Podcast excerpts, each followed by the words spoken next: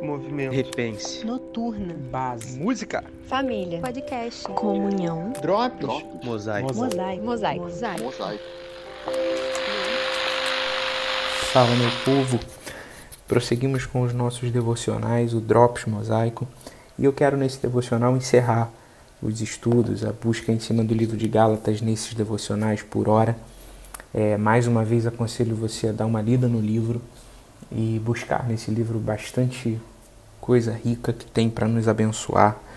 Inclusive chamo atenção aqui para para a oportunidade que temos de na leitura desse livro, se você tiver alguma dúvida, se você tiver alguma pergunta para fazer, pode nos perguntar, pode mandar lá no nosso Instagram, ou procurar o pastor Michael, procurar o Rafa, é, procurar uma galera aí que, que é bastante estudiosa da Bíblia, que certamente pode te abençoar bastante se você tiver alguma, alguma dúvida na leitura bíblica, não só desse livro, como qualquer outro.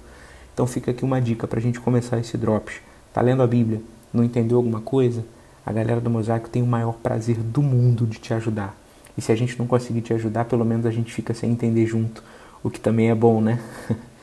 e, e eu quero então, encerrando essa, essa visão do livro de Gálatas, olhar para esse capítulo 6 e perceber algumas coisas que Deus tem falado aqui. Na verdade, eu quero chamar a atenção para um texto desse capítulo 6 que se tornou uma verdade universal, que é uma verdade que é repetida é, por cristãos e não cristãos, por pessoas que às vezes repetem essa verdade e nem sabem que ela tem essa fonte na palavra de Deus, mas que é a tão famosa e conhecida lei da semeadura.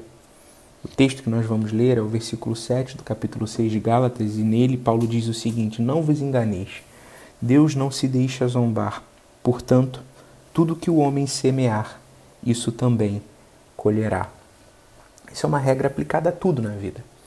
É uma regra que se aplica é, às nossas realidades profissionais, é uma regra que se aplica aos estudos, aos projetos de carreira que você pode desenvolver, aos seus relacionamentos, ao seu ministério.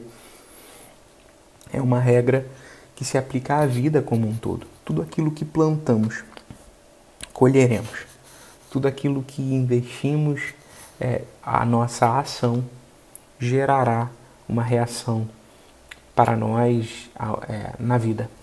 Então, essa lei da semeadura é um princípio que, que é um princípio que Deus estabeleceu para a própria vida. Quer dizer, as nossas ações produzem consequências e frutos sempre. E isso é uma visão que nós precisamos estabelecer como uma visão de responsabilidade para nós. Porque o texto não diz que os frutos serão sempre positivos, porque se nós não plantarmos frutos positivos, a verdade é que nós colheremos frutos que nos levarão à ruína. Se nós plantarmos frutos é, positivos, se nós plantarmos frutos em Deus, então a gente vai colher bem. Isso é uma, uma verdade muito simples, mas que aplicada à vida muda muitas posturas que nós tomamos na nossa vida. E que deve nos levar nesse momento a nos perguntar hoje o que estamos plantando? Essa semana, né, nos últimos dias aí, o que, que você plantou? E, e o que você está colhendo tem sido fruto de uma plantação feita em Deus, ou como o próprio texto continua no versículo 8, feita é, semeada no Espírito, então, ou é fruto de uma semeadura que foi feita na sua carne?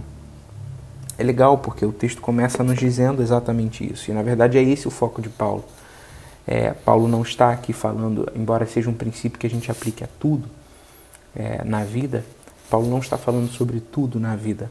Paulo tem um norte que ele está seguindo aqui para falar sobre esse texto, e o norte de Paulo é exatamente essa diferença entre aquilo que a gente planta na carne e aquilo que a gente planta no espírito.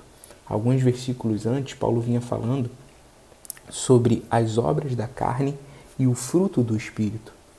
Eu não sei se você vai se lembrar dessa passagem, mas lá no versículo, no capítulo anterior, no capítulo 5, Paulo vai dizer para nós: as obras da carne são evidentes, a saber, imoralidade, impureza, indecência, idolatria, feitiçaria, inimizades, rivalidades, ciúmes, ira, ambição egoísta, discórdias, partidarismo, inveja, bebedeiras, orgias e coisas semelhantes a essa contra as quais vos previno e já preveni antes, os que praticam não herdam o reino de Deus. E aí ele vai dizer a respeito do fruto do Espírito. O fruto do Espírito é amor, alegria, paz, paciência, benignidade, bondade, fidelidade, amabilidade e domínio próprio, coisas contra as quais não há lei. Então, é muito legal que a gente perceba que, logo depois de falar sobre essa coisa do fruto do Espírito, Paulo vai nos chamar a atenção, então, para a lei da semeadura. Por quê?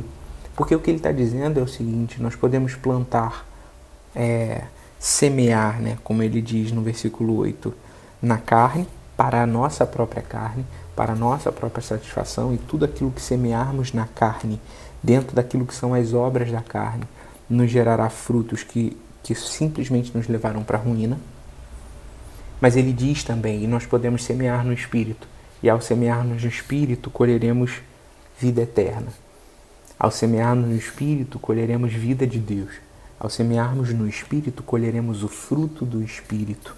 Então a pergunta que eu quero te fazer, encerrando essa passagem, olhando para esse texto, é: que tipo de semeadura você tem estabelecido para a sua vida?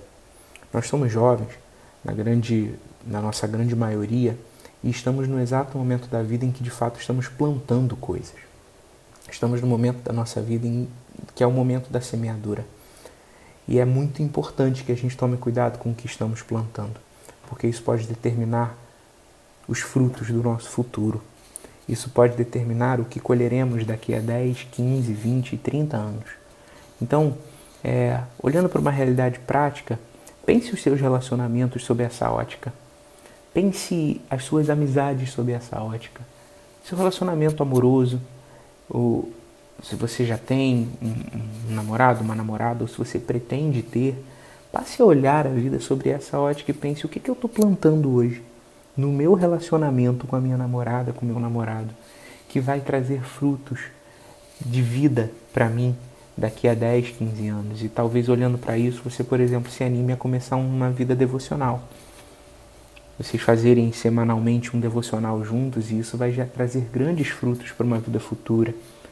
Ou que frutos, que, que plantação você tem feito com os seus amigos hoje que pode trazer grandes frutos na sua vida amanhã. Que plantação você tem feito na sua vida que pode trazer grandes frutos na vida amanhã? Pensa sobre isso. Olha para esse texto. Se puder, volta, lê, relê e deixa Deus te falar. Procure entender na sua vida que tipo de plantação você precisa fazer para que a gente possa cumprir o que acontece aqui no versículo 8 e colher frutos que sejam frutos de fato de vida eterna. Que Deus te abençoe, que Ele seja com você ao longo dos próximos dias. Em nome de Jesus. 아멘.